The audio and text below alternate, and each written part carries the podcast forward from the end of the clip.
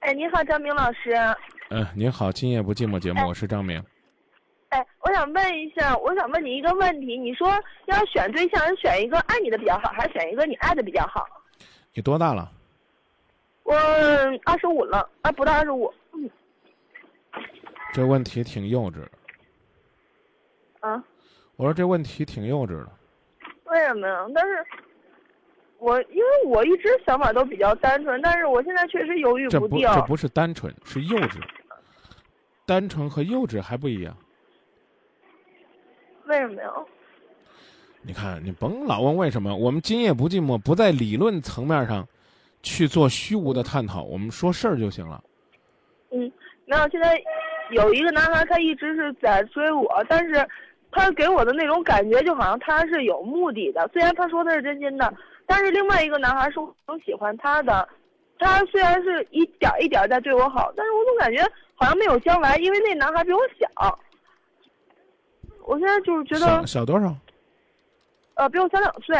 你多大？你二十五，他二十三，没什么太厉害啊。女大三还抱金砖呢，有什么不现实呢？给不了你踏实的感觉，是不是？嗯，是因为他他也属于那种脾气特别拗的那种人，我也属于那种特别拗。就有时候吧，总感觉，你你你而且过我现在你给我总结总结，哪个是你喜欢的，哪个是喜欢你的我喜欢的就是比我小的这个，啊？那个呢？那个他比我大一岁吧，啊，那个但毕竟那个是从网上认识的，嗯嗯，你家是哪那这个儿？你我家是喜哪儿的呀？我们家是郑州的，你做什么工作的？呃，客服，嗯，那可能是还是因为你接触人的层面的问题。我刚告嗯诉你，这问题太太幼稚了，没没有嗯很容易回答，但回答你是坑你，知道吧？所以我现在我也觉得在这一直在这想，但是如果我选择一个喜欢我的吧，但是我对他没有感觉，俩人在一块儿过也过不到什么感觉，我感觉，对，说太好了。那么假设呢，你找一个什么样的？你爱的，是不啊是？呃，嗯你你特别有感觉，对不对？对啊对对不对？但人家会跟觉得跟你过得很没有感觉，很没有意思，很想放弃啊。所以说，我现在我也在这考虑，这那，因为现在比我小这个，我一直，我就现在因为因为他，我一直在迁就他。有时候就是他说什么我就听，我为他改了好多，但是我不知道我们俩能不能走一块儿，就未来很渺茫那种感觉。哪个呀？就比我小的这个，我喜欢的这男孩儿，我跟你说啊，遇到这样的问题，我通常会建议嗯，两个都放弃。为什么呢？因为我跟我一直挺自卑的，你知道吗，张明老师？因为我特别属于那种特别胖那种，呃，沾光就沾光到这脸蛋儿上了，你知道吗？所以我一直感觉男孩儿现在，尤其是现在男孩儿，他们找朋友你就找身对高象的身目高的呃多少？啊，什么目的？我什么目的？什么目的？把目的说清楚。我感觉现在男孩儿找对象都是那种喜欢长得好的、身材好的，那咋了？对呀错了？嗯。错了吗？那我所你以我你就一直你你特去没你自去信你去花店买花的时候，你就专门买买那拜的蔫儿的。那也不是啊，你既然是陪伴，这个感觉当然很重要，啊，这个人品当然很重要。在这个前提上，希望赏心悦目。什么叫悦目啊？悦目就是外在啊，赏心是内在，对不对？嗯你自卑，你看看芙蓉姐，你就不自卑了。你看人家怎么怎么坚持的。你身高多少？呃，我一米六六，体重呢？嗯，快一百八了。咱俩一块儿减吧。不是，因为现在男孩都是有时候现实中的吧，我你感觉就是那种你你有信心没？呃没有，你看，你没信心，嗯，你你你应该你应该坚定信心，啊，抽空抽空呢，这个咱俩通过微博私信联络联络，相互鼓励，共同的这个把体重降下来，降下来也可能会帮你树立一些自信，但重要的是你会发现，你不用去迁就谁，甭管你胖瘦，还是呢那张脸呢长得讨喜，这都不重要，重要的是，你应该去找一个你有感觉、对方也有感觉的人结婚。你明白吗？你刚刚那个，你刚刚那个理论根本就是悖论，所以我就说你听着不像二十四五的成熟的女孩子，啊，我找一个这个爱我的，我不喜欢他，将来过得不顺。同理可推，你找一个你爱的人家不爱你，你照样过得不顺。哎呀，我没有打动他，我们这个感觉，呃，不太舒服，不太舒服。用你的魅力打动他。如果最终你没有打动他，你可以考虑你用你的努力打动下一个。你如果因为这我就这了啊，就就这一尊儿啊，就你说呢？我就我就我就胖啊，这个胖你你得自信呢、啊，对不对？你你要去检查一下你的健康指标是不是正常。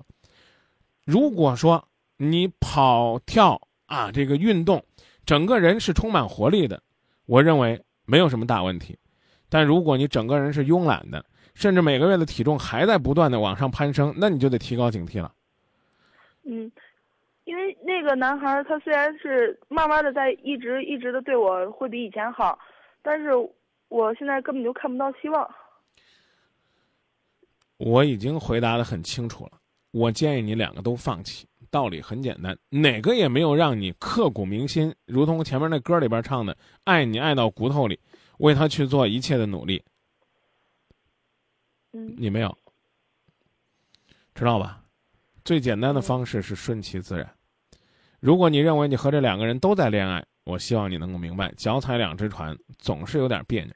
如果你觉得你和他们根本就没有开始恋爱，那就好好处吧，看看谁会向你表达你的爱。女孩子不是不可以跟男孩子说爱，但我觉得如果一个男孩子爱你，他从来也不说，也不用行动表示。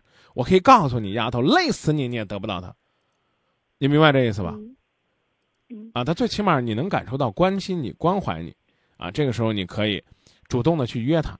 但是我觉得也不至于，女孩子买个钻戒跟他说给拿着跟我求婚，不至于吧？那倒不会啊，所以我觉得你应该琢磨琢磨，姑娘。